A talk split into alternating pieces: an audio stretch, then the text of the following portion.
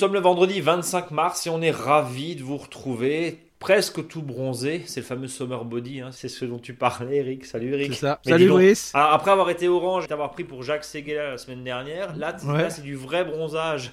Ah ouais, là, c'est le bronzage agricole. Là, c'est le bronzage agricole, c'est-à-dire euh, juste les avant-bras, c'est ça? C'est ça, voilà. Et puis, euh, bon, il y a le, comme je lève souvent la tête, j'ai le, le dessous du menton qui est bronzé.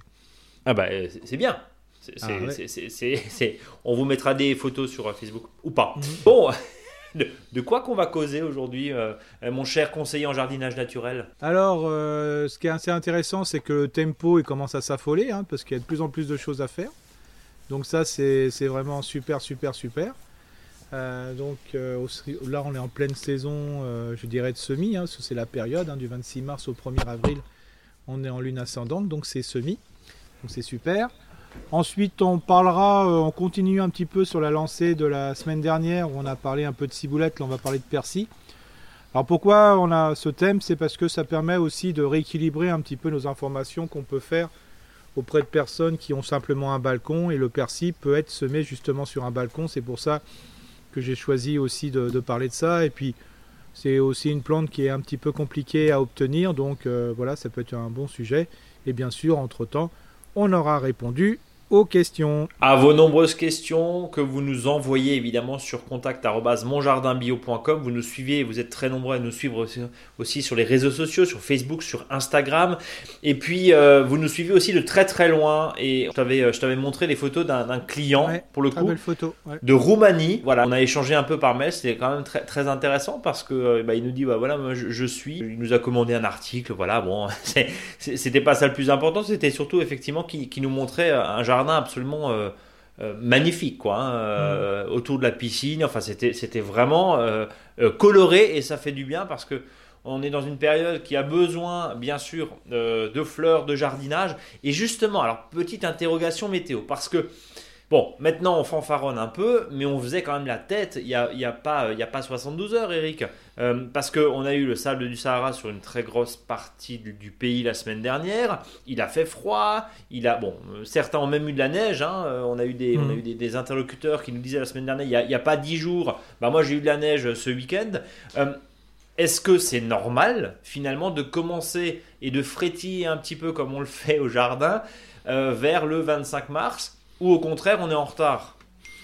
Bah, c'est très compliqué à répondre parce que le problème, c'est que c'est le avant qui est toujours un peu plus chaud. Hein. quand on a vu le mois de, février qui avait permis de, développer pas mal de choses, euh, voilà, il n'y a pas eu de froid globalement, il n'y a pas eu d'hiver, donc la nature s'est vite mise en route, quoi. Donc on, avait envie de l'accompagner et malheureusement, bah là on voit même encore ces, matins, hein, début de la semaine, là on entend quand on entend des chiffres on a encore des fois du moins 8, moins 3, moins 4. Euh, euh, bonjour pour les arbres fruitiers. quoi. Hein. Oui, donc déjà ça. Et puis l'année dernière, on s'est quand même excité très tôt. Vers la mi-février, il faisait chaud. Alors que là, on est sur quelque chose de plus normal, même si la normalité est de plus en plus compliquée. Ouais, bon, le, ça le souci, c'est souvent le problème qu'on n'a pas de mois de janvier, on n'a pas de mois de février bien froid, quoi. Donc la nature, elle avance quand même, euh, et nous, des fois, on recule. Oui, parce que tu disais, la nature gentiment elle, bouge. Effectivement, tu, le vois, hein, tu le voyais aux fruitiers. D'ailleurs, mhm. les abricotiers, ils ont, pris, en tout cas en Alsace, ils ont pris un sacré coup, un sacré coup de gel. Par contre, euh, paradoxalement, le jardinier était peut-être moins enclin à jardiner. C'est ça. On, voit, enfin, on se rend compte là dans les questions, dans ce qu'on a, que ça démarre là depuis, allez, 2-3 jours, on va dire. Hein. le week-end a été beau, euh, les premiers euh, coups de griffe, ou les premiers coups de râteau, ou les premiers les premières tontes chez certains aussi ont, débuté, mais, mais au final, tout va bien parce qu'on est que mi-mars, quoi. Enfin, oui, non, mais il n'y a pas. Non, il n'y a pas à se rappeler. De toute façon, tout ce, sera, tout ce qui sera fait en avril rattrapera largement ceux qui n'ont rien fait au mois de, au mois de mars. Hein. Il n'y a aucun souci là-dessus, hein, même, quelle que soit la région en France. Hein. Bon. On sera peut-être moins dans le primeur, mais le reste, euh, voilà, on est tranquille. Au mois d'avril, euh, là, je dirais que tout peut être rattrapé entre le 1er avril et, et Pâques, quoi. Bon, et eh ben, après, encore une fois, on ne sait pas hein, ce qui nous attend. On ah peut très bien avoir un printemps très, très mouillé, très humide. Hein. on se souvient de la semaine l'année dernière où c'était quand même très compliqué. Euh, bon, on va passer au, tempo. Alors, tu le disais, à partir du 26, c'est-à-dire que notre podcast là, on est vendredi. Demain, 26, c'est une lune ascendante, enclin au semi, au semi sous abri, au semi au chaud. Tu, tu nous dis, on peut encore faire. Euh, on peut encore faire des, des, tomates, oui, on peut en faire. Euh, J'ai pas mal de, de personnes qui ont décidé maintenant de faire du, de- du semis de tomates en place. hein.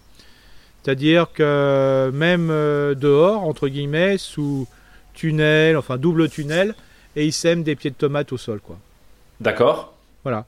Euh, sur une terre qui est très bien enrichie, puis ils disent bah voilà, ça viendra plus tardivement, mais l'année dernière, euh, il y a pas mal de personnes qui avaient fait ça, et en fin de compte, euh, comme ça pousse tranquillement, mais sûrement, et je dirais efficacement tous les jours, je veux dire, il n'y a pas eu il n'a pas eu plus de retard que ça. Donc ce que je conseille, même à ceux qui ont déjà fait en godet ou ceux qui n'ont rien fait, bah, faites toujours quelques-uns au godet, mais par contre, faites du semis sur place, je dirais, avec tunnel, voilà. Même dehors, euh, bah, ça va lever quand ça levera, mais ça peut lever très rapidement. hein. Euh, donc, tu disais poivron, piment, tomate, Voilà. aubergine? Aubergine un peu tard. Un hein, peu juste, même, hein. Ouais, Ouais. même si c'est sur les paquets de graines, c'est marqué mois d'avril. Bon, faut pas exagérer non plus, hein, parce que ça, si on est sur le paquet de graines, c'est marqué avril, ça veut dire que c'est des aubergines Ouais, euh, qui vont arriver plutôt très tardivement, je dirais, en- donc en fin de saison, mais plutôt dans les, des- chez les personnes qui ont des, voilà, des, des- des moyens comme un tunnel ou compagnie. Quoi. hein. Donc, c'est pas forcément, voilà. euh, j'allais dire Ceux qui- pour la grande majorité, c'est pas forcément sur, sur les sur les balcons parce que tu- on va parler justement de ton persil Mm. euh, plat ou frisé. On, on- on- c'est le dossier de la semaine évidemment. Euh, les, les- les légumes du soleil. Alors la tomate traditionnelle, bon, on le sait, même si sur un carré potager c'est compliqué, mais bon, ça va en hauteur, donc on peut quand même en mettre. Mais tout ce qui est aubergine et poivrons, ça, ça se cultive très bien sur un balcon? Oui, très bien, mais par contre, c'est pas la peine de les semer, il faut acheter chez son. Oui, on les achète, on achète les plants. On est achète les d'accord. plants, oui, ouais, complètement. Bah, c'est c'est comme si c'était un arbre. Alors, il y en a un qui marche très très bien, c'est le poivron et le piment, hein, parce que on peut même euh, faire passer euh, bien l'hiver, hein, si on peut le protéger. C'est un arbre, hein, en fin de compte. Bon, donc euh, pourquoi pas, euh, ça fait partie aussi. Évidemment, il demande euh, un bon paillage et un bon arrosage, bien sûr, parce que en été, quand vous êtes sur une terrasse plein sud, c'est pas la même chose que dans un abri, en, en- pardon, dans un, dans un endroit justement abrité du soleil, par exemple dans un jardin où à un moment de la journée il y aura peut-être un peu moins de soleil et ça permettra euh, de, de moins brûler. C'est vrai que si sur- vous êtes sur une terrasse plein sud, attention évidemment à l'arrosage parce que euh, ça, ne, ça ne pardonne pas. Euh, on continue à semer en pleine Oui, terre. oui, là, en pleine terre, bien sûr, on commence vraiment bien sur les carottes, les épinards. Bien sûr, le trio euh, fèves, pois, pois, petits pois, ça aussi.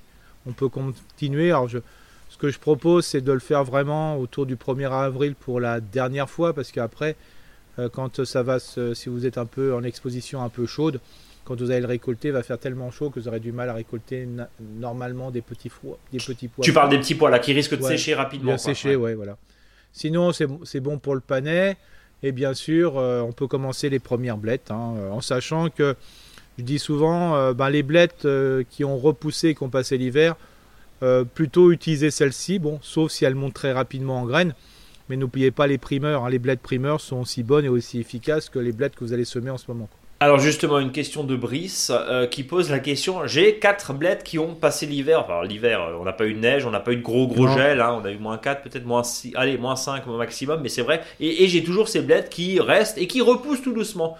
Je peux les... Alors tu disais, ils risquent de monter à graines, comme on dit, Oui, mais le reste est bon. Hein. on peut euh, en primeur s'en servir par exemple pour une salade, quelque chose de, Ah mais de très complètement, frais. bah oui, oui, là ils sont, ils sont super bonnes, les blettes sont bien croustillantes et tout. Hein. Si des fois vous trouvez qu'il y a un petit peu de fil dans les cardes, parce qu'ils ont quand même passé l'hiver, hein, pour les, plus, les, les, les, cardes les plus anciennes, bah mangez déjà les feuilles, hein, ou la partie haute, hein, c'est vraiment super super bon. Donc on peut sans aucun problème les Ah, laisser problème, en ouais. place euh, sans aucun Voilà. souci. Et voilà, et puis ce que je conseille, c'est que si vous reste 3 ou 4 blettes, euh, voilà, les, les auditeurs, bah, gardez la bête la plus jolie, entre guillemets, laissez-la monter, hein, c'est une, une, une bébête qui monte.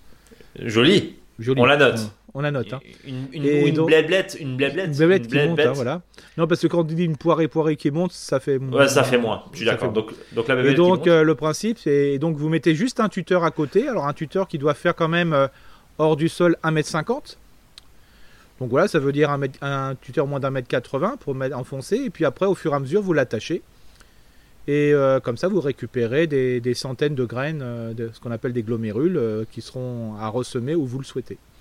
Et si je suis ce que nous dit Eric depuis de nombreuses années dans ce podcast, euh, si la blette se ressème, ça fait un beau tapis, ça fait un peu d'engrais vert. Et finalement, si votre zone où il y avait les blettes de l'année dernière, bah, elle se ressème toute seule, laissez-les faire. quoi. Oui, c'est ça. Et puis, comme dit, moi j'ai dit des fois de les récupérer, c'est pour éviter d'en avoir partout et d'avoir le choix du lieu du semis. quoi. Oui. Mais sinon, euh, après, c'est tranquille. Hein. C'est vraiment. une fois, de toute façon, une fois qu'on s'en a laissé ressemer des blettes à un endroit, il y en a toujours qui reviennent. Hein. Bon, donc ça, euh, c'est un, un point. Et, le ressemis, encore une fois, on parle souvent d'engrais verts. Hein. Ces engrais verts d'améliorant du sol, puisqu'apparemment on n'a plus le droit de les appeler engrais verts. Mais, mais l'idée, c'est vraiment aussi de, à pas cher, de refaire un couvert végétal et d'être tout à fait tranquille et qui se mange aussi. Et même combat sur l'épinard, hein, c'est ce que tu nous dis. Ah oui, l'épinard et même la betterave rouge. Hein. Les kénopodiacées, hein, donc c'est une grande famille avec épinard, bête, blette euh, et betterave rouge, betterave jaune et compagnie. Euh, c'est vraiment voilà, c'est aussi bien euh, de la racine que, des feuilles, et en plus, c'est très généreux au niveau de, l'expansion, au niveau du jardin, il y en a partout après. Et on continue aussi les semis, alors là, sous abri, en serre, en tunnel. Plutôt, ouais, alors donc, euh, donc là, faut pas oublier que là, ce sera plutôt les choux, les premiers choux à semer. Donc quoi, sur plaque, c'est ça par exemple? Oui, sur plaque, euh, ou en godet, ou même sur place, mais au chaud. D'accord. C'est-à-dire une petite pépinière qu'on a mis à place, et puis après, on va déterrer. Euh, oui, parce que le, chou, on peut facilement le, déterrer, même si des fois les racines sont un peu nues. C'est pas très grave, on peut faire ce qu'on appelle un, joli pralinage en mettant un petit peu de terre argileuse, euh, voilà, avec un peu d'eau, on touille bien, même si les racines sont un peu nues, le, chou supporte. Bien sûr, les, les à repiquer, hein, euh, ça c'est toujours le bon coup. On va vraiment y aller sur les cucurbitacées de toutes sortes, hein, courges, courgettes et compagnie en godet. Déjà, Eric, alors. Euh, oui, oui, faut, bah, faut, on peut commencer, c'est ça le but du jeu, hein, pour avoir les premières courgettes, en sachant que tout ce que je vous dis là pourrait être semé en place euh, d'ici trois semaines, un mois, un mois et demi, jusqu'à début, euh, début mai, pour tous, selon les régions en France. Quoi. Oui, mais ça veut dire avant, les, avant la fin des saintes glaces. C'est ça, c'est-à-dire que si on peut repiquer tranquillement au sein de glace. Donc, euh, donc c'est le bon moment, début avril par exemple, de, commencer à faire des semis de courges et compagnie. Hein. Hum.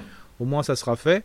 Euh, n'oubliez pas que si d'un seul coup ils poussent très très vite, il faudra les vite, vite les mettre dans un grand pot, hein, bien plus grand qu'un petit pot qui fait 7 euh, sur 7 ou 9 sur 9, hein, vraiment le beau godet, parce que la courge a quand même un système racinaire très généreux. Mais voilà, on peut, on peut y aller, quoi. On peut commencer, quoi. Mais, mais on est d'accord que tout ce qui est courge, euh, courgettes, concombres, cornichons, melons, mm. pastèques, etc. Là, les faire en pleine terre, c'est trop tôt. Ah non, il est bien trop tôt. Là, il faut vraiment le mettre en semis, en semis, en godet, voilà, en godet, et selon son sol, parce que je pense que nous, enfin, euh, encore une fois, si, début mai il gèle, c'est foutu, quoi. On est ah complètement. Donc voilà, à vous aussi de connaître euh, un petit peu votre climat. On peut tester, on peut faire. Euh, des courgettes, ça se plante en, serre aussi, on est d'accord Oui, oui, bien sûr. Et puis après, de les préparer en serre, en sachant que les courgettes, on va en semer jusqu'au mois de juin, hein, donc il euh, n'y a pas de souci. Donc pourquoi pas Bon. Donc on continue bien sûr pour ça. On fait, on continue les, semis de poireaux. Voilà, ça c'est enfin. Et puis bien sûr, euh, là pour le plaisir aussi du jardin et des yeux, c'est de mettre des plantes estivales, hein, comme les capucines, les mufliers, tout ça. Mais on a le temps, hein, on peut encore attendre. Donc ça, on sème pareil en barquette, c'est ça l'idée Oui, en barquette, mais surtout alors en barquette, mais alors euh, très peu de graines, hein, c'est-à-dire un paquet de graines, surtout pas dans une jardinière. Hein. Un paquet de graines, c'est plusieurs jardinières. Hein. D'accord, donc vraiment, c'est quoi le risque de semer trop serré? Parce que c'est la... Bah, le problème, c'est que les pentes qui montent, après, quand il faut, faut les enlever, c'est pas pratique de les séparer. Euh, l'idéal, euh, même si vous avez dans une barquette qu'une vingtaine de graines qui ont germé, bah, c'est quand même une vingtaine de plants. Hum. Donc attention euh, aussi. Attention à ne pas faire déjà d'une parce que ça va pas pousser, ça va faire de la perte, on va perdre de l'argent et ensuite euh, c'est pas c'est pas bon quoi, c'est pas propice à un bon développement. bien sûr les, capucines on, les plante. Moi je pour les capucines c'est simple, hein, c'est une graine par godet, donc comme ça c'est simple. Oui ça ça va, c'est basique. C'est gros, c'est très gros. Euh, le muflier c'est tellement fin que c'est de la poudre là, vous pouvez vous êtes obligé de le mélanger avec du sable, hein, franchement. D'accord. Et je veux dire un paquet de muflier mais c'est plusieurs jardinières. Hein. Un paquet de mouf, un paquet de mufles aussi. C'est ça. Et puis tout ce qui est yédin des compagnies, bon, ça se voit plus facilement. C'est pareil, hein, euh, un paquet de yédin, c'est un mètre carré, quoi. Oui, puis ça, ça se récupère tellement facilement, en fait. Euh. Complètement. en sachant que les, les variétés qui sont des fois achetées euh, déjà en godet, le problème, c'est que quand elles fleurissent, on ne peut pas récupérer les graines parce que elles ne, les graines ne sont pas viables. Oui, sur les anciennes variétés. Mais sur les vieilles, voilà, les vieilles variétés, voilà, qu'on appelait plutôt des fois tagettes, hein, qui étaient plus simples. Voilà, mais ceux qui sont hyper sophistiqués, souvent les graines sont pas viables.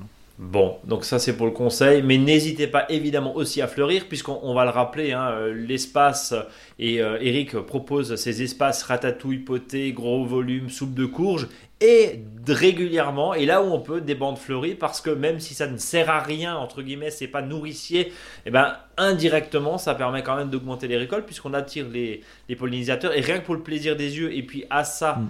toute petite échelle, de faire un petit geste pour euh, donner à manger euh, aux pollinisateurs. La même chose, hein, on laisse fleurir aujourd'hui euh, les choux, ça choque pas beaucoup de monde au final, c'est pas très grave de laisser, de laisser, fleurir un chou-fleur ou un, ou un, brocoli qui a passé l'hiver et qui n'a pas de produit, et eh ben ça permet au moins d'avoir un peu de matériel à, à butiner euh, pour, pour les abeilles et les autres pollinisateurs. Complètement. On est bon? C'est bon. Eh ben, si tu as fini ton tempo, je te propose une pause. On va s'intéresser à la Coupe de France du potager. On va retrouver, j'ai oublié de l'annoncer dans le sommaire, hein, désolé. Euh, on va s'intéresser justement à une école. Et puis on se retrouve tout de suite après avec les questions des auditeurs. À tout de suite. Allez, on file du côté des Alpes-Maritimes, en région Provence-Alpes-Côte d'Azur, à l'école Les Morettes. C'est à Villeneuve-Loubet. Bonjour à tous. Bonjour. Alors, Charlotte, euh, c'est vous la référente. Hein. Vous êtes bibliothécaire dans cette école. C'est une école primaire, c'est bien ça? C'est bien ça, oui, c'est une école primaire. Vous aviez euh, participé, je crois, l'année dernière à la Coupe de France du potager. Oui, exactement. Et ça vous avait bien plu puisque bah, vous rempliez cette année 2022. Exactement. Avec vous, vous êtes, il y a quoi? Il y a, 5, 6 élèves, je crois. 6 élèves, les 6 potagistes inscrits avec moi. Eh bien, parfait. Alors, bonjour à tous. Justement, on est euh, euh, sur Skype, euh, là, vous qui nous écoutez dans, le podcast. Alors, première question, est-ce que vous pouvez me citer des exemples d'activités que vous avez fait ou que vous faites en lien avec votre potager? Qui veut répondre? Moi? Alors, on t'écoute. Euh, on fait de l'art plastique, tout ce qui est affiche en rapport avec le potager, la cuisine. On fait aussi les mathématiques, c'est par exemple les poids et les mesures des recettes. le bricolage, ce qui est en rapport avec le nid, les, euh, les mangeoires et les hôtels à insectes, euh, le climat et euh, le, cycle de la vie, le cycle de la nature. Pardon. Alors, justement, ça, c'est l'idée de faire le lien, hein, c'est bien ça, Charlotte, entre ce que vous apprenez à l'école et, finalement cette activité hein, autour du potager. Quelle est votre activité favorite, justement? Je pose la question aux potagistes, comme vous les appelez, Charlotte. Oui, moi, mon activité préférée, c'est de désherber, puis planter de nouvelles plantes, puis les cueillir. Mais euh, nous tous, ce qu'on adore faire, c'est la cuisine. C'est la cuisine Alors, c'est la cuisine des légumes du potager, j'imagine. Oui. Et qu'est-ce que vous cuisinez justement? Ça va qui va répondre? Alors, on cuisine euh, des cookies au piment, euh, des gâteaux aux courgettes, des sablés, des chips au thym, des, des meringues au citron, euh, des compotes. On a eu des, aussi des gâteaux à la lavande et des tisanes.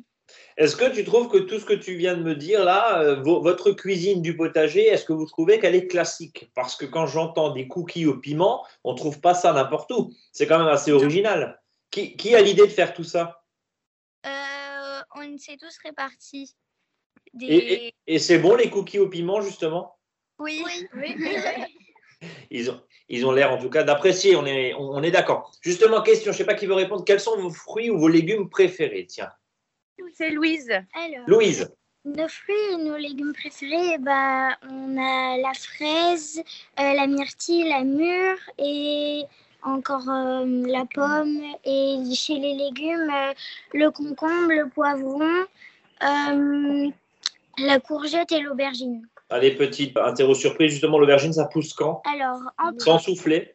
alors, voilà, alors. Regarde ton affiche. Au printemps et en été et aussi souvent en automne, mais d'autres fruits, voilà. D'autres fruits, bon. Alors, question, est-ce que vous savez qu'on peut apprendre plein de choses? Qu'est-ce que vous avez appris? Et, alors, on a parlé tout, tout doucement tout à l'heure de ce que vous faites en classe, voire dans les activités extrascolaires vis-à-vis de ce potager dans le mhm. cadre de, cette, euh, de, ce concours. Mais qu'est-ce que vous avez appris au potager à faire euh, l'année dernière, puisque vous êtes lancé l'année dernière? Euh, On a appris notre sol, comment il était, argileux, limoneux, sableux. Après, on a appris l'acidité la, de notre sol. on a appris à travailler en équipe, à désherber, à, planter.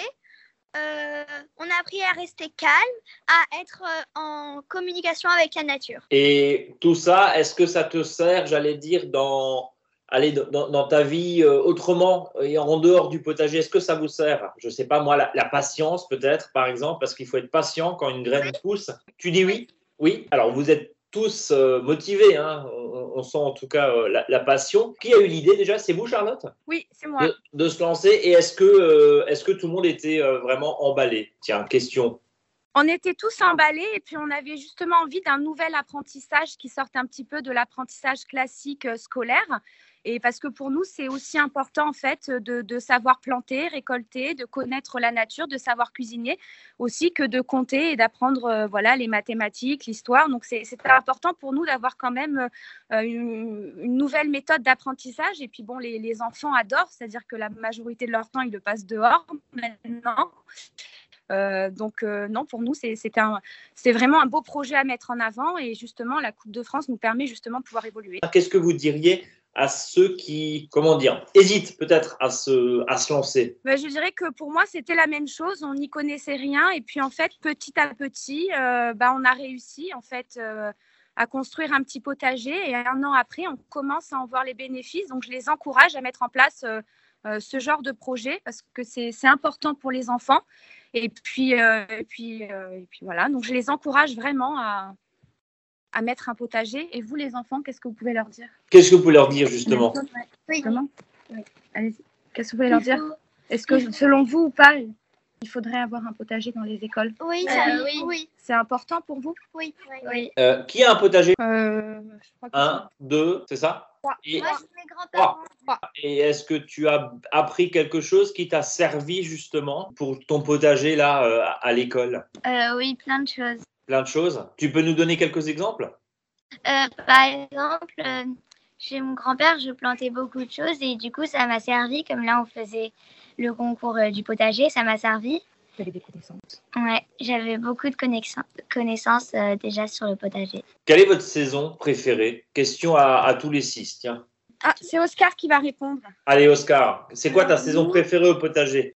Bah Alors, nous, on préfère le printemps parce que c'est une période propice pour euh, jardiner et les plantations, agréable pour jardiner. Et aussi, ce qui est bien au printemps, c'est qu'il fait ni trop chaud, ni trop froid, ni trop froid. C'est entre les deux. Toi, c'est agréable. Ouais, c'est agréable. D'accord. Pour, toi, tu préfères ça? Et, et l'hiver, c'est pas mal aussi parce qu'il y a un peu moins de choses à faire. c'est vrai aussi.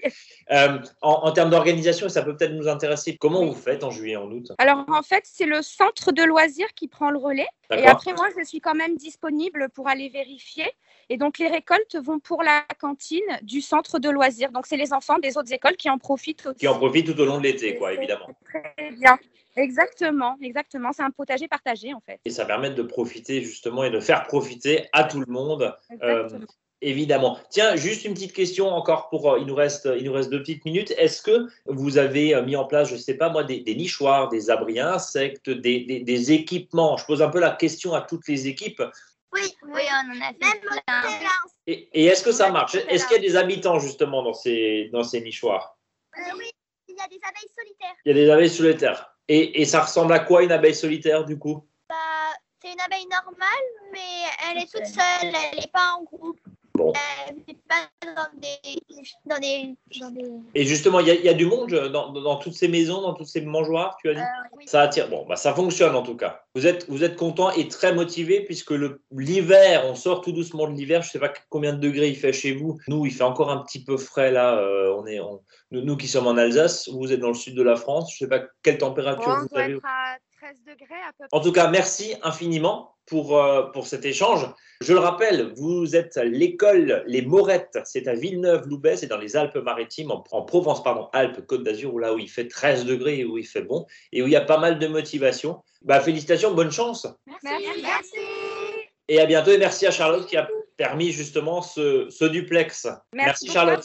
Allez, retour dans ce podcast. On s'aime fort. Merci de, de, continuer à nous suivre, à nous écouter. Vous êtes très nombreux aussi à questionner Surtout. Eric, Gabriel, qui nous dit Salut Brice, salut Eric, j'espère que vous allez bien. Je voudrais revenir sur votre dernière émission sur les fines herbes. Vous pourrez peut-être éclairer ma lanterne. En effet, quand j'étais gamin, j'ai le souvenir de mon grand-père qui cultivait ce qu'il appelait de l'ayotte. Je ne suis pas certain de l'orthographe, il écrit ça l'ayotte. Euh, sorte de grosse ciboulette dont il mangeait aussi le bulbe. J'aimerais savoir ce que pourrait être cette fameuse ayotte. Est-ce que c'est de la ciboule, de la ciboulaille pour en cultiver moi-même Vivant dans les Vosges et vous-même en Alsace, j'espère que vous pourrez m'aider et pourrez expliquer aux auditeurs ce qu'est euh, le chic. Voilà, qu'est-ce que tu en penses de ça? Longue vie à Bah, votre mon- podcast. Bah, à mon avis, c'est de la ciboule. Hein. c'est de la- Ciboule. Ouais, Ouais. je sais ça, voilà. Alors après, bien sûr, hein, il y, a, y a tous les des, des variétés spécifiques euh, qui ressemblent, euh, voilà, que- qui ressemblent à de l'oignon et compagnie. Mais là, à mon avis, il doit pouvoir trouver ça euh, chez le grainetier local euh, en achetant de la ciboule blanche ou de la ciboule rouge. hein. Doit être- Très, euh, très local, pour le coup, très spécifique. Ouais, c'est ça. Bon. Mais bon, à mon avis, ça doit se, même en paquet de graines traditionnelles, ça doit être ça. hein, euh, voilà, ça doit pas être euh, où on peut manger à la fois le, la partie basse et la partie haute. hein, ça, ça doit être ça. Mm, Ouais, dans, dans le chic, hein, notamment, c'est comme ça qu'il le, le parle, effectivement, qu'il le, le dit. Charlène, qui nous dit, cher Eric, tout d'abord, euh, un grand merci pour votre génialissime podcast. Ils ont ressorti la pommade, hein, Eric, je te préviens. Ouais. Pour commencer, sachez que vous avez éclairé mes journées en début de pandémie, vous m'avez permis de m'évader, moi, petite docteur de banlieue parisienne, je cite. hein. Alors, merci d'avoir contribué à conserver ma santé mentale durant cette période. Waouh! Euh, je, je découvre hein, en, en même temps que toi, hein, je, je tiens à le préciser. Concernant le jardinage, c'est le podcast qui me manquait pour les débutants en jardinage.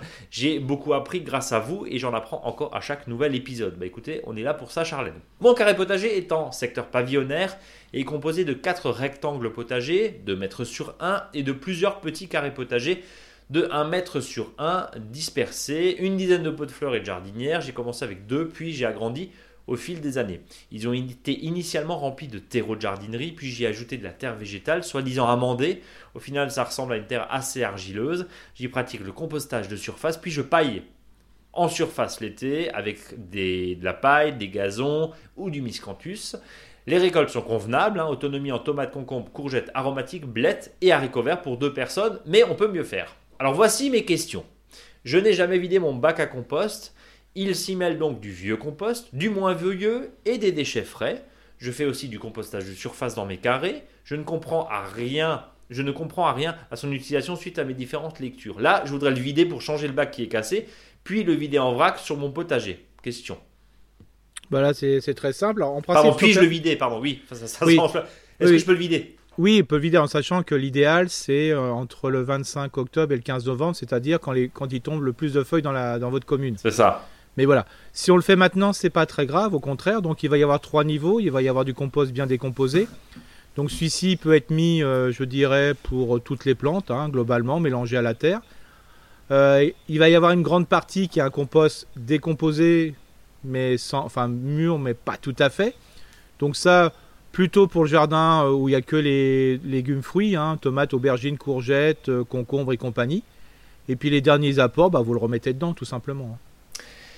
Deuxième question. Euh, J'ai laissé mon potager inactif cet hiver. Ce que je dois, ce que je peux encore euh, l'enrichir. Est-ce que je peux encore, est-ce que je dois encore l'enrichir? J'ai à ma disposition de l'amendement fertilisant authentique hors brun. On cite les marques ici, on peut tout dire. Et mon fond et mon fameux compost multi-âge. Qu'est-ce qu'on répond à Charlène? Bah, l'or brun plus euh, le compost le plus. Multi-âge. Voilà. Le plus décomposé, évidemment. Ouais, c'est ça. Bon, si là, par exemple, par contre, s'il y a un doute, s'il y a beaucoup trop de déchets dans son compost, euh, bah, plutôt sur tout ce qui va être euh, racines et compagnie, bah, plutôt mettre de l'or brun pour faire simple. hein. Ouais. Euh, voilà, sinon le reste, bon, bah, ça va quoi.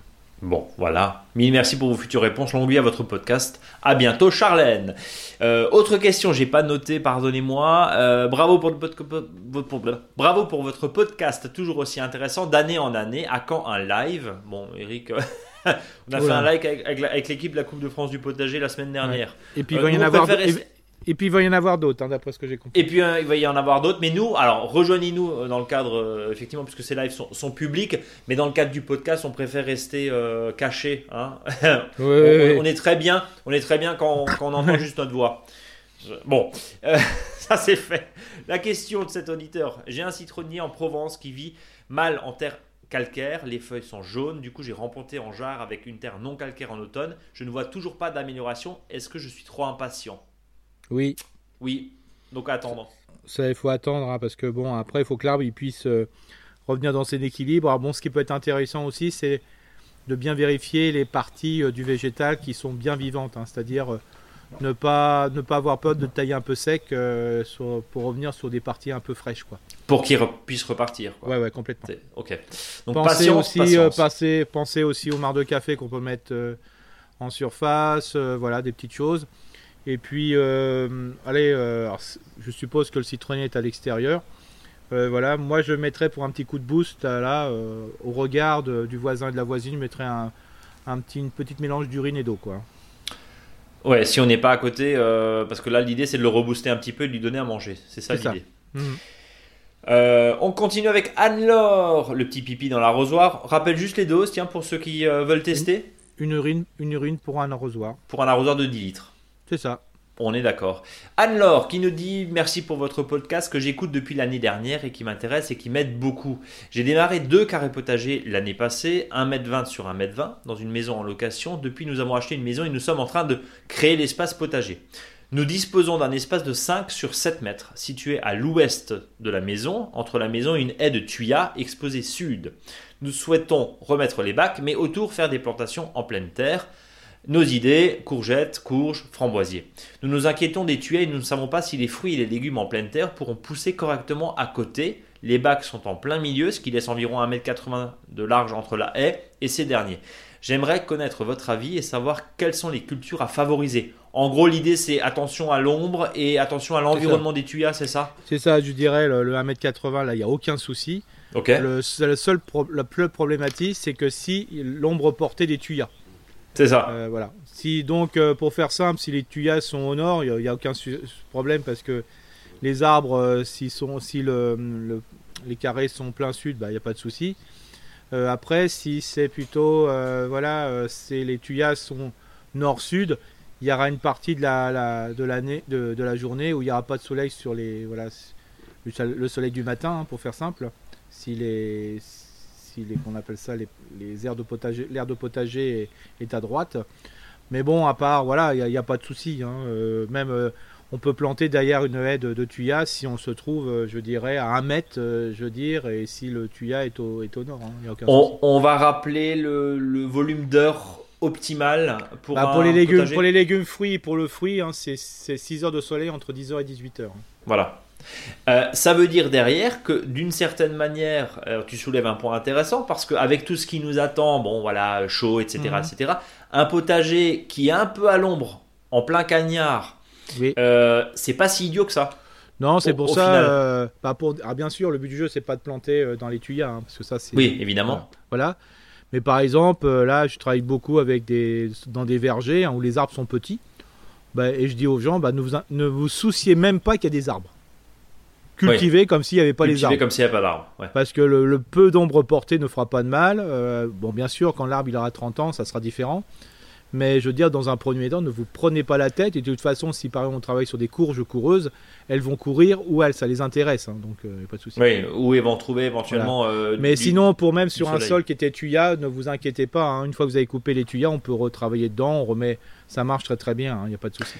Voilà Anne-Laure. On enchaîne parce qu'on a beaucoup de, de questions. hein. Catherine Lorraine qui nous dit bonjour Eric, bonjour Brice. Cela fait maintenant plus d'un an que j'écoute fidèlement votre podcast sur le chemin du travail et je suis devenu accro. Merci pour vos conseils toujours utiles pour moi et je n'y connais rien hein, et toujours respectueux des façons de voir des uns et des autres. Je prends enfin la plume pour vous poser deux questions.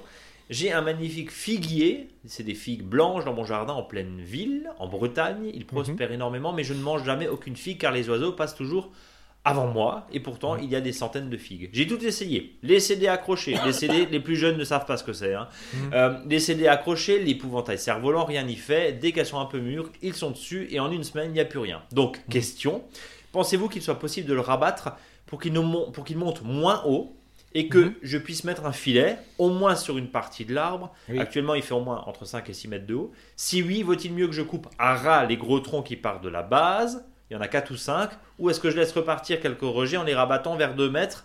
Il y a plein de rejets autour des troncs principaux où je raccourcis les gros troncs. Alors, tout dépend de la hauteur du figuier, mais c'est vrai que. 5-6 mètres.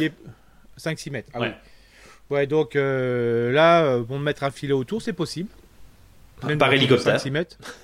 Non, euh, avec des perches, hein, comme ça peut se faire sur les grands cerisiers, hein, Ouais. pas de souci. Donc euh, moi, c'est le filet qui je trouve le plus efficace.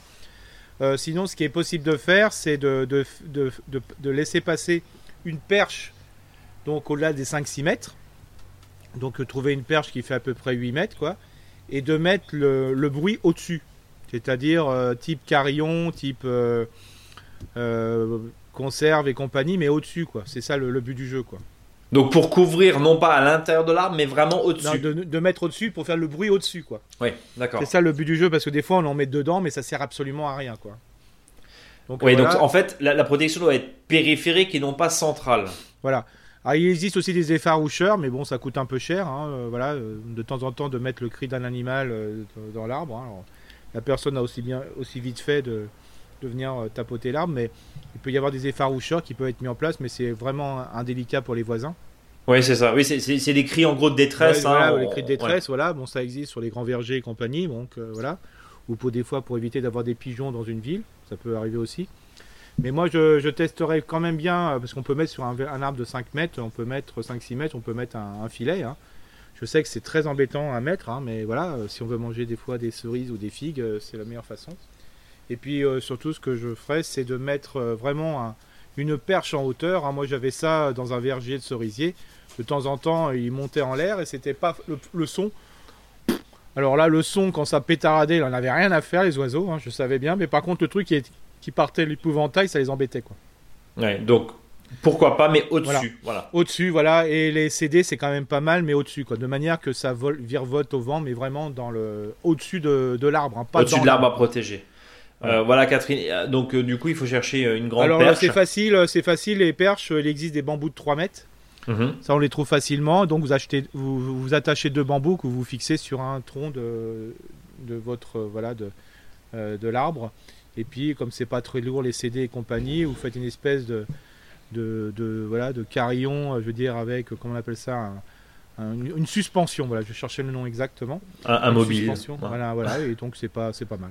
À tester. Bon, Mais sinon, Bon. le filet, c'est le top. hein. bon, bon courage, Catherine. Et, et si jamais elle voulait quand même rabattre Oui, il n'y a pas de souci. hein. Vous pouvez le rabattre à, comme vous voulez, ça repartira du pied, hein, ou voire même de, de, de le faire éta- étaler votre figuier. Donc il s'étale plus en largeur qu'en hauteur. qu'en hauteur. Euh, question subsidiaire, une voisine me demande justement des rejets de ce figuier pour les bouturer. Est-ce que le mois de mars est, est le bon moment? Oui, il n'y a pas de souci. Là, il y a même euh, si des fois il y a des, il y a des, des, des- des pieds qu'on qu'on fait par recépage, insta- euh, par euh, marcotage, pardon, qui se sont racinés au pied, on peut encore les déterrer. Là, vous les tenez bien à l'eau, ça marche très bien. hein. Le figuier, c'est la mauvaise herbe. hein. Donc, euh, non mais ça marche très très bien. Ça, par fait. contre, le, le jeune bois là, vous pouvez le faire. Bien sûr, il aurait fallu l'idéal, c'était un ou moins un mois avant, mais c'est pas grave. hein. Donc vous prenez la- le bois de l'année, vous le mettez de moitié dans le sol. quoi. Bon. Deuxième question, j'ai le projet de préparer la terre pour un potager chez Belle Maman. Prévision du moment où j'aurai enfin le temps de m'en occuper. Euh, C'est dans le Loir-et-Cher, paysage tout plat de Sologne, Euh, terre sableuse en surface avec de Mhm, l'argile mhm. en dessous, forêt autour. Euh, pour l'instant, c'est une petite prairie qu'on fauche deux fois par an. En général, on laisse le foin couper sur place. Je ne peux y être présente que moins d'une fois par mois sur un week-end. Je pense y faire un potager avec les quatre espaces comme vous avez euh, mis dans votre super article, cher Eric. Euh, J'ai une petite idée de plan en tête, mais est-ce que je pourrais préparer dès maintenant? Faut-il déjà travailler un peu la terre, la couvrir pour empêcher le foin de pousser, en l'herbe hein, en, en l'occurrence, la pailler ou mettre un engrais vert? Est-ce qu'il y a des végétaux euh, que je pourrais dès à présent mettre en place qui ne demandent pas de trop de présence? Merci de votre réponse, toujours éclairante, continuez, c'est top. Bah, une Euh, fois par mois, ça fait pas beaucoup, quoi. hein. Ouais, c'est compliqué là. hein. C'est compliqué parce que, hum, euh, je veux dire, euh, moi je me casserai pas trop la tête en venant une fois par mois. Entre pommes de terre et, et courges, euh, ça pourrait facilement aller, quoi. Et haricots rames, par exemple, qui mettent un temps fou à pousser. Donc ça permet pendant trois mois de- d'être eux, des blettes, voilà. Le, mon, seul, le- mon seul problème, c'est que la prairie, bon, c'est dans un premier temps, il peut y avoir pas mal, peut-être des limaces et des choses comme ça. J'ai peur sur la plantation, quoi. C'est-à-dire euh, les plantules qui vont, qui vont être mis, qui peuvent être mangées par les limaces, quoi. Euh, comme voilà. Euh, si ouais, c'est compliqué, alors je mettrais par exemple dans l'espace plat gros volume, je mettrais haricots rames et pommes de terre. Ouais, mais sous réserve de pouvoir arroser les haricots, Eric, non? C'est ça. Bien Autant sûr. les patates, ça va, mais bon. Les haricots rames, bah voilà, c'est c'est le problème. Dans l'espace, euh, je dirais euh, plutôt ratatouille euh, et soupe de courge. Je mettrais des courges et des courgettes, mais là aussi, il faut. faut les arroser. Il faut l'arroser, mais si on met beaucoup de matière organique, ben ça, voilà. Alors, moi, je travaillerais plutôt sur des déchets organiques accumulés, l'histoire des andins. Donc ça, ça pourrait être une chose. Et puis dans l'espace, je dirais soupe de courge, pas soupe de courge, mais potée. Bah là, je mettrais plutôt sur des choses qui sont un, peu tranquilles, céleri par exemple, navet et autres. Là aussi, euh, s'il y a un manque d'eau crue, voilà, une fois par bois, c'est pas beaucoup quoi. Donc, euh, tout ce qui est évidemment salade, on oublie, tout ce qui est euh, euh, poireaux même parce que à la reprise va chou etc tout ça ça demande beaucoup d'eau. En plus euh, Catherine nous dit que c'est un sol euh, sableux donc ça, ça, tient pas ça retient pas du tout ouais. C'est en, surface en tout cas hein, parce qu'elle nous dit qu'il y a de l'argile en dessous. Elle aura le temps de, s'en occuper vivement la retraite elle nous met entre parenthèses. Mais en gros il faut un potager simplifié. Ça c'est pour ça qu'il faut des légumes qui tiennent longtemps euh, donc euh, c'est pour ça et qui peuvent aussi rattraper le temps perdu pendant une période euh, en fin d'année. Donc pour ça je voyais le céleri, le céleri rave qui est pas mal, hein, donc à planter à partir de, mai, hein, donc il n'y a pas de souci. Les pommes de terre à la floraison des lilas, hein, c'est-à-dire maintenant dans certaines régions et, d'ici 15 jours. Voilà. et puis les haricots verts à partir du 10 ou 12 mai, là, comme ça, ça met 90 jours. Et puis toutes les courges, voilà, je, je, mais comme dit, le une fois par, une fois par mois, c'est juste. quoi. C'est compliqué. Donc, soit de trouver un système d'arrosage automatique, ça, éventuellement, voilà, si le terrain le permet. Voilà, ou, et, ou travailler avec des Oya, hein, des Olas, hein, ce qu'on appelle, c'est-à-dire que ça permet euh, au moins de tenir pendant 15 jours, c'est pas mal, hein, de mettre donc ces briques dans le sol. Voilà, ça peut être une solution intermédiaire. Euh, ail, oignon, échalote, sol sableux, c'est pas mal ça, non, Eric? Oui, c'est pas mal. Oui, c'est pas mal, mais comme en dit, ça a besoin de euh, beaucoup d'eau. Oui, mais bon, ça, aura pas beaucoup dans les carrés potagers, quoi. Donc. Euh, ouais. ouais. c'est bon. parce que le principe de la pomme de terre, c'est que c'est quand même assez généreux dans les carrés potagers. Et puis pourquoi les courges? Parce que ça, ça déborde des carrés potagers, qu'il y en a partout après qui tournent Bon, bah écoute, euh, bon là, c'était pas forcément, hein, c'était quatre espaces, c'était pas forcément des en carré potager, hein, d'après ce que voilà, dit, euh, oui, oui, voilà. Euh, enfin, quand je dis des carrés, voilà, c'est les espaces. Les, quatre les espaces, voilà. Les espaces, ouais. Et le carré potager, voilà, quand je dis ça, c'est parce que les quatre espaces, hein, bien sûr. Bon, ce fameux plan hein, que vous retrouvez évidemment sur notre blog Mon Jardin Bio avec un peu le code couleur. ce qui serait intéressant, c'est qu'elle nous envoie une petite photo. Tiens, bah pourquoi pas Catherine? Contact ouais. monjardinbio.com et on fera suivre à l'ami Eric et on, étudiera votre demande. Voilà Catherine de Rennes. Et on va terminer avec Elodie qui nous dit bonjour à tous les deux. Je m'appelle Elodie, je suis la fée du tri et habite à Bordeaux et je déménage en Dordogne du côté de Sarlat euh, dans trois semaines. Merci pour ce super podcast que je découvre et que je trouve passionnant. J'en ai même parlé de vous lors de mon, de mon live sur Instagram en février. Bah, tu vois, on est très connectés finalement, Eric. Nous avons acheté un terrain de 2 hectares avec la forêt de chêne. Ben, Dordogne, 2 hectares, euh, forêt de chêne. Ça, ça, Principalement hein. de la prairie, nous allons installer notre yourte dans la prairie courant avril. c'est un vrai projet de vie là. À Bordeaux, nous avons pas mal de plantes du jardin. Nous avons mis en pot pour le déménagement, donc chèvrefeuille, mhm. kiwi, euh, camélia, jasmin, mhm. rhubarbe, rosier, etc., etc., fraisier, aromatique, avocatier. Mhm. Le problème, c'est que euh, c'est de savoir où les mettre. On ne peut pas planter tout de suite car on attend d'avoir monté la yourte et d'appréhender un peu le terrain. Et en même temps, il faut qu'on fasse attention aux chevreuils et aux autres animaux de la forêt. Tu m'étonnes sur un, grand espace comme ça. Dans un premier temps, je pense qu'il nous faut une petite clôture et enfin, et ensuite on avait pensé tout mettre dans un même trou en jauge. Est-ce que c'est la bonne option et peut-on avoir des conseils? Oui, alors l'idéal, bon bien sûr, euh, là si s'il y a les chevreuils et donc il va, ça va brouter, donc là il faut mettre une clôture autour. Pas le choix. L'idéal, donc c'est de faire une tranchée, euh, une ou deux tranchées hein, selon le nombre de pots et d'enterrer les pots quoi. Ouais, donc c'est euh, un petit peu ce que nous dit Elodie, hein, c'est-à-dire en jauge. C'est ça, mais sans, sans enlever sans enlever les pots. Oui, de juste enterrer le pot, mais de laisser le pot. Pour éviter que pour éviter moins de voilà. Et puis euh, à peu près 15-20 cm euh, de de feuilles, de déchets, de paille pour garder vraiment l'humidité. Pour vraiment que ça garde là-dessus. Voilà, c'est la bonne la bonne la bonne façon de faire quoi. Elle, nous dit justement sinon de les laisser en pot pour ne pas les planter en plein mois de mai, juin, j'imagine plus chaud, hein, mais on ne sait pas exactement quand l'eau va arriver sur le terrain.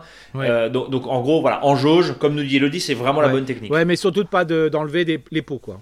Oui, donc on enterre le pot en, question et on paille, comme ça, ça reste bien euh, Exactement, humide, évidemment. C'est ça. Eric, il est l'heure du dossier de la semaine, parce que nous avons fini vos nombreuses questions que vous continuez à nous envoyer sur contact.monjardinbio.com. On en reçoit pas mal, on essaie de ne pas faire le tri, c'est pour ça qu'on essaie d'être assez, euh, assez euh, euh, comment dire, bref dans les réponses, mais c'est vrai que des fois, ça, demande bien sûr explication. Tu as choisi de nous parler du persil, plat ou frisé, parce que ça, ça se trouve excellemment bien dans une cuisine, sur un balcon, sur une terrasse, et puis évidemment en pleine terre aussi. Bien sûr, c'est ça l'intérêt. C'est et puis bon, euh, le problème c'est que tout le monde aime le persil, mais pas mal de difficultés. Personne ne sait le faire pousser. C'est difficile, ouais. Alors déjà un, le, globalement, le persil qui est le plus facile à, faire pousser, c'est le persil plat euh, que le persil frisé. Donc ça, en sachant que c'est bien parce que le persil plat il a plus de goût que le frisé. Donc c'est quand même assez intéressant faut pas oublier aussi que le persil, c'est une plante euh, qui s'adapte à un sol euh, qui est très riche en humus. Alors des fois, on dit ça peut se pousser partout, oui, mais il faut quand même qu'il soit bien riche. Hein, c'est ça qui est, important. C'est pour ça que des fois, dans les spirales aromatiques, mettre du persil en haut, ça manque un peu d'eau. Il faut plutôt le mettre en contrebas et plutôt au frais, euh, dans une spirale aromatique, par exemple. Et puis, ce qui est important aussi, c'est qu'il ne faut pas être pressé. Voilà. Donc euh, on sait très bien que la levée du persil, c'est pas tout de suite. D'ailleurs, il y a souvent des personnes qui refont leur semis de persil, puis c'est l'ancien persil qui lève. Donc c'est un petit peu comme les carottes, des fois on est un petit peu pressé parce que le sol, bah, faut pas oublier que le sol, faut quand même qu'il soit bien humide parce que la graine de persil est tellement dure qu'il faut qu'il y ait beaucoup d'humidité. Alors on le voit bien d'ailleurs quand euh, on a du persil qu'on a laissé monter en graines, donc avec des tiges qui font des fois 60-80 cm, hein, surtout pour le persil plat, qui est très très haut. Bah, souvent ce qui se passe c'est qu'au printemps on voit du persil arriver. Bah, c'est simple, hein, le persil qui au mois de septembre-octobre a libéré toutes ses graines dans le sol. Alors vous avez euh, septembre, octobre, novembre, décembre, janvier, février, mars, euh, je dirais. Donc là, la graine a, a le temps de ramollir. Quoi, hein et de, germer quand euh, c'est le bon moment. C'est pour ça qu'il ne faut pas s'inquiéter euh, sur la durée de, venue de votre persil. Et surtout, une fois que vous avez du persil et que ce type de persil vous, vous plaît, ne mangez pas tout. Laissez fleurir ce persil. Ça va revenir d'année en année et après, il y en aura toujours partout. Donc ça, c'est important. Ne pas oublier aussi que dans un paquet de persil, souvent les gens, ils achètent en triple grammage. Donc il y en a vraiment un gros paquet. Ben non, euh, le persil, en principe, il doit rester un plant tous les 3, 4, 5 cm. Donc il faut vraiment semer très très très clair, quitte euh, à semer par exemple sur euh, une ligne de 1 ou 2 ou voire 3 mètres, hein, mais, ou sur deux rangs, mais très clair. Comme ça, vous avez vraiment des bandes de persil. Et puis si vraiment c'est trop serré, parce que sinon le persil va jaunir, libérer, enlever quelques, quelques plants de persil. C'est pour ça que quand vous en rachetez, des fois dans, la, dans le pot, il y a trop de persil. quoi. Donc c'est là que c'est un peu comme on, en parlera aussi pour euh, le basilic. Euh, quand vous avez un pot de persil, séparez-le, ne plantez pas tel quel euh, le pot de persil.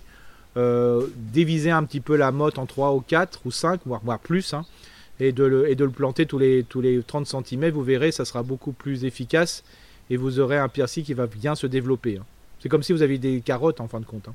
D'ailleurs, il existe du persil tubéreux d'ailleurs. Euh, l'espèce, alors tu disais ton corps planche plutôt pour le persil plat. Tu, préfères le persil plat, c'est ça? Oui, oui, le plat, il est quand même beaucoup plus odorant. Hein. C'est quand même euh, beaucoup plus facile à gérer, quoi.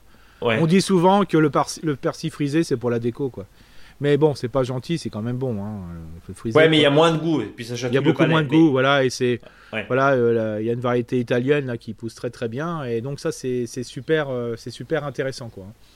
Donc euh, bien sûr, qui dit persil dit arrosage, qui dit arrosage dit persil. Hein. c'est vraiment euh, le persil l'a mis de l'arrosoir et l'arrosoir l'a mis du persil. Hein. C'est vraiment hyper important euh, de, toujours tenir à l'eau parce que quand vous allez semer, une fois que la graine est, en place, il faut que toujours la, graine soit mouillée.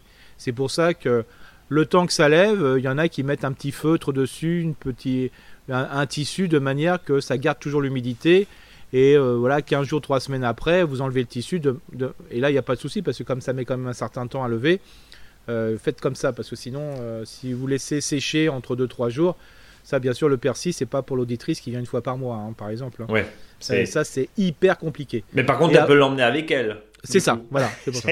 Alors pourquoi on en parle aussi, c'est qu'on peut le faire en pot. Hein. donc qu'est-ce que c'est quand vous avez un pot? Bah, C'est une dizaine de graines, hein. c'est pas plus. c'est impressionnant. Euh, et donc vous faites pareil euh, que, les conseils qu'on a dit la semaine dernière. Euh, c'est on prend un pot, on met, euh, je dirais, du terreau, mais du terreau de semis ou de plantation.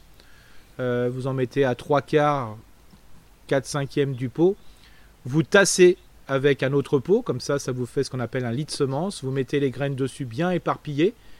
Euh, alors, c'est vrai que j'ai oublié de vous dire auparavant, une fois que vous avez fait ces lits de semences, mettez un petit coup d'eau avec un pulvérisateur, comme ça le lit de semences est humide. Vous mettez les quelques graines, vous remettez un tout petit peu de terreau dessus, vous retassez avec un pot de la même dimension pour faire ce qu'on appelle un fameux plombage, et après vous arrosez. Et là, là, là, ça sera de bonne, euh, vous aurez quand même bonne chance pour que ça puisse fonctionner. Et bien sûr, dès que vous nettoyez votre salade, Dès que vous avez une eau qui est pas, impropre, hein, je veux dire pas de lessive et compagnie, pensez à mettre de cette eau dans ce persil. Alors bien sûr, bien sûr le persil comme la ciboulette et autres, le plein sud en ce moment ça dérange pas, mais à partir du mois de mai ça va être trop chaud quoi. Donc il faut quand même qu'il soit un petit peu au frais parce qu'il faut pas oublier que le persil supporte la mi-ombre. Hein. Alors justement, tu, tu parlais de température, alors ça c'est une fois qu'il est bien développé, mais le développement et la germination doit se faire à 20 degrés, doit se faire un peu plus froid, un peu non, plus chaud là, par exemple, non, là je veux dire à une température, je dirais au-dessus de 10 degrés, il y a, ça, ça, y a pas ça, de- ça vient, ouais, donc on est... C'est une ouais. ombellifère, hein, donc ça, ça marche, hein, il n'y a, pas de- il y a pas de souci. Quoi. Bon, Voilà, bien Euh, sûr, ça va, ça va mieux germer vers 15-18 degrés, hein, c'est clair. hein, mais voilà, après. euh, comme ouais, mais c'est pas aussi frileux que des poivrons. Non, ouais, ouais, alors là, largement moins. Quoi. Voilà. Et toi tu dis persil du coup, tu dis pas si persil. Tu, tu Persil. pas le L. bah, le persil, euh, ça dépend, on le verra ça dans le faux dicton du, du jour. Oh, Donc, euh, on verra ça que, que je dis plutôt persil. Ah, mais bon. sinon, voilà. Donc, euh, comme dit, euh, n'oubliez pas aussi, oser aussi quelque chose qui est très intéressant, c'est le persil tubéreux. Euh, le persil tubéreux, donc ça fait une racine comme une grosse carotte, plutôt comme un panais, je dirais. Euh, alors, bien sûr, là, il faut que le terrain soit profond et semez votre persil comme vous semez vos, vos carottes, globalement. Mais il ne faut pas oublier que ce persil tubéreux, tubéreux est plus plutôt considéré pour donner du goût à quelque chose. hein. Vous ne pouvez pas manger que du persil tubéreux. Quoi. Donc c'est c'est en, en plein euh, en plein dans la thématique. Hein. Ça, reste de l'aromatique évidemment. hein. Bien sûr, On- complètement, on- complètement. On fait rarement. Mais euh, vraiment, le, le meilleur des conseils, c'est de laisser monter le persil. Quoi. Laissez monter le persil, frisé ou plat. En tout cas, c'est pas un dicton, mais euh, c'est en tout cas les conseils d'Eric euh, aujourd'hui dans, dans ce podcast. Euh, J'ai une dernière question. On parlait justement des balcons, de la terrasse. On voit des fois, euh, enfin même souvent, hein, ce type d'aromates, tu sais, dans les espèces de nouveaux potagers connectés Mhm. là. Enfin voilà, ou, ou dans une cuisine, un persil, ça pousse aussi dans un pot, Eric. Ouais, non. Non? Non, bah c'est le moment, c'est le moment de s'en servir. Après, il faut qu'il manque d'air, quoi. Il manque d'humidité, il manque de, voilà, c'est une drôle de tête. Et puis en plus, il y a trop de persil dedans. euh, souvent, ça, je veux dire, ça, ça C'est un bonsaï de persil, quoi. Voilà, c'est faut, faut mieux le sortir. hein, euh. Mettez-le sur euh, sur le bord de la fenêtre, comme dit. Vous pouvez le rentrer, le sortir, mais ne le restez pas à l'intérieur. C'est pas une plante, c'est pas une plante C'est d'intérieur. pas une plante d'intérieur. Non, mais c'est intéressant ce que tu dis parce qu'on Ouais. on, on voit effectivement dans les cuisines. Alors bon, souvent on s'étonne que le truc tienne pas. Tu as la, tu as l'explication. Il Ouais. faut de l'air. Point. Ouais. Et surtout, si vous achetez du, du persil comme ça en pot, euh, autant que possible, demandez si ça a été traité et plutôt acheter du AB. hein, c'est quand même. euh, voilà. Parce que si en plus il a été traité, le persil. euh, Ouais, on mange évidemment de l'intégralité hein, euh, de la feuille là, et, et Ouais. l'objectif c'est bien sûr d'avoir quelque chose de d'exemple de résidus. On va dire ça comme ça, ça. exactement. Bon, on passe au fond dicton. Si oui, alors il a un peu tiré par les cheveux, mais bon, quand les gens me connaissent, ils comprennent pourquoi. Alors, c'est parce que le jardinier souhaite planter du persil, du persil donc, sur un sol riche, qu'il coupe en forêt à blanc plus que blanc. Bon, bah voilà. Ouais, bon, je sais pas si les gens ont compris, mais bon, c'était le persil, la lessive, blanc, plus- laver blanc Ah, plus que blanc. Mais, oui, Mais je bah savais que Brice- oui. Oui, je savais que Brice, vu ton œil, j'ai dit, il a pas compris le Brice. Oui, Mais alors on va rappeler, on va rappeler, mais ça existe Oui. encore, je crois, le persil. Ouais. Euh, le- le- le per- la lessive persil. Ouais, ça. voilà. Il y a ouais, Bonux voilà. persil, voilà. Ouais, Eh ben, voilà. ok. Il y avait. Homo, il y avait euh, euh, Homo, Persil, et puis euh, qu'est-ce qu'il y avait encore Ariel. Pardon Ari- à l'époque. Ariel, voilà, donc c'était des marques qui n'existent peut-être plus. Hein.